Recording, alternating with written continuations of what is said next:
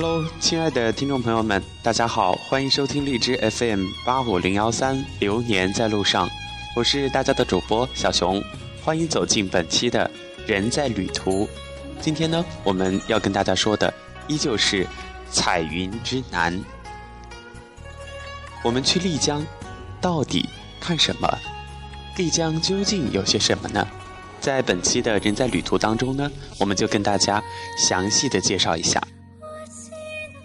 丽江啊，自古以来都是茶马古道贸易集散的重镇，而今作为周边旅游名胜的必经中转站，丽江已经成为了闻名世界的游览胜地。丽江不仅仅只是一个简简单单的地名，它更是集三大世界遗产于一身的丽江。如今代表着云南，甚至也代表着中国。咱们呢，就一起来说一说丽江到底有些什么看头。一九九七年十二月四号，作为人类文化遗产，丽江古城正式被列入世界遗产名录。二零零三年七月，作为人类自然遗产，丽江境内的三江并流景观也被列入了世界遗产名录。同年八月，作为人类记忆遗产，纳西东巴古典文献也被列入世界记忆遗产名录。尽管现在不少文化人诟病丽江商业气息太过浓重，但是丽江每天依然吸引着众多来自海内外的游客。据统计，今年一至六月，丽江啊就总共接待了海内外的游客达到三百四十四点八万人次。而日前在西安举办的2009年世界文化旅游论坛之上，丽江被授予世界著名文化旅游城市。此前，丽江已被评为全球人居环境优秀城市、欧洲人最喜欢的中国旅游城市、国家旅游名片等等称号。丽江地处云南省西北部，古城内家家门前流活水，户户垂柳拂屋檐。因此啊，有着“高原姑苏”“高原威尼斯”之称。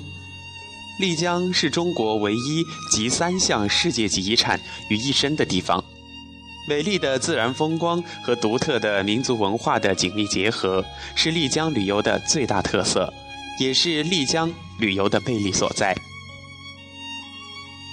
丽江市的自然与人文资源是最具优势和开发潜力的旅游资源之一。其中以二山、一城、一湖、一江、一文化、一风情为主要代表。说了这些简称，接下来就跟大家详细的介绍一下。所谓的二山即玉龙雪山和老君山。玉龙雪山是国家级风景名胜区、省级自然保护区和旅游开发区，景区内有北半球距赤道最近的现代海洋性冰川。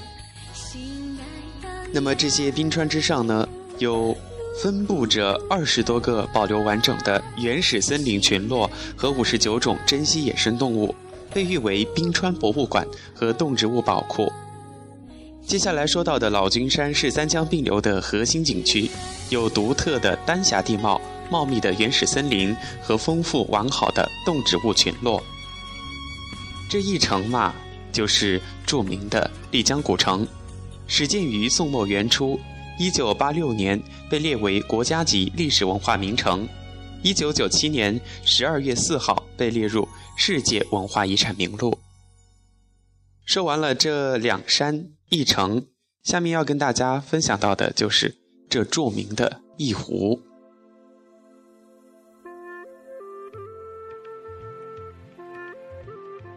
我们都曾在《西游记》当中。看到过女儿国，而这世间真的就有一个女儿国，这女儿国嘛，就是丽江的泸沽湖。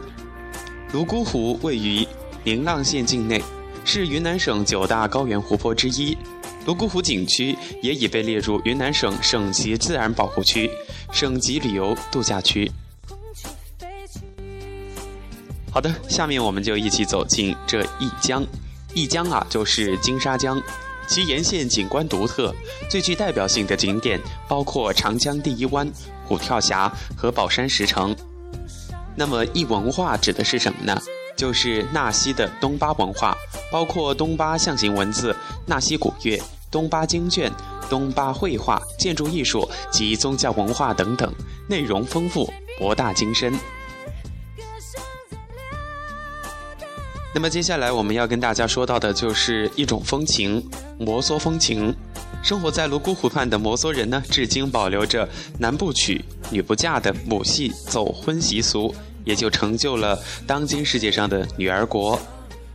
作为必不可少的中转站，丽江也成为直达香格里拉的唯一通道，那就是人间天堂，远在东方群山峻岭之中的永恒和平静的香格里拉。还有那人们心中的圣地，被称为“小布达拉宫”美誉的宗赞林寺。这两年来，随着央视的频频曝光，拉什海俨然成了众矢之的。一个偏居异域的小地方，因千山万水跋涉而来的大批冬候鸟，而渐渐的为外人所知。作为一个高原地区的坝子湿地，年复一年依恋旧地，虽然条件简陋，却是水草肥美。如镜的湖面倒映着玉龙雪山，越冬水鸟安然栖息，或是翱翔于蓝天白云之间，构成高原湿地特有的气息。但是，千万要找正规的渠道前往观赏美景。在这里呢，温馨的提示：每年十到十二月为候鸟聚集的时间，大家可以去一睹壮丽的候鸟迁徙。